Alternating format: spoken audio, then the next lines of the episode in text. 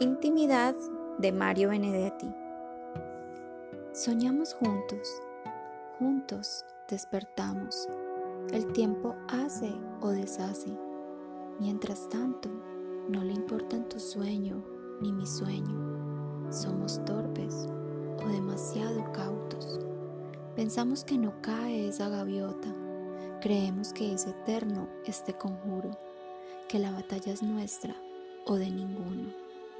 Juntos vivimos, sucumbimos juntos, pero esa destrucción es una broma, un detalle, una ráfaga, un vestigio, un abrirse y cerrarse el paraíso.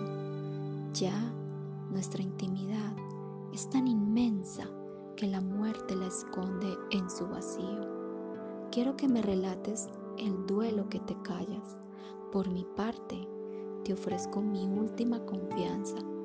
Estás sola, estoy solo, pero a veces puede la soledad ser una llama.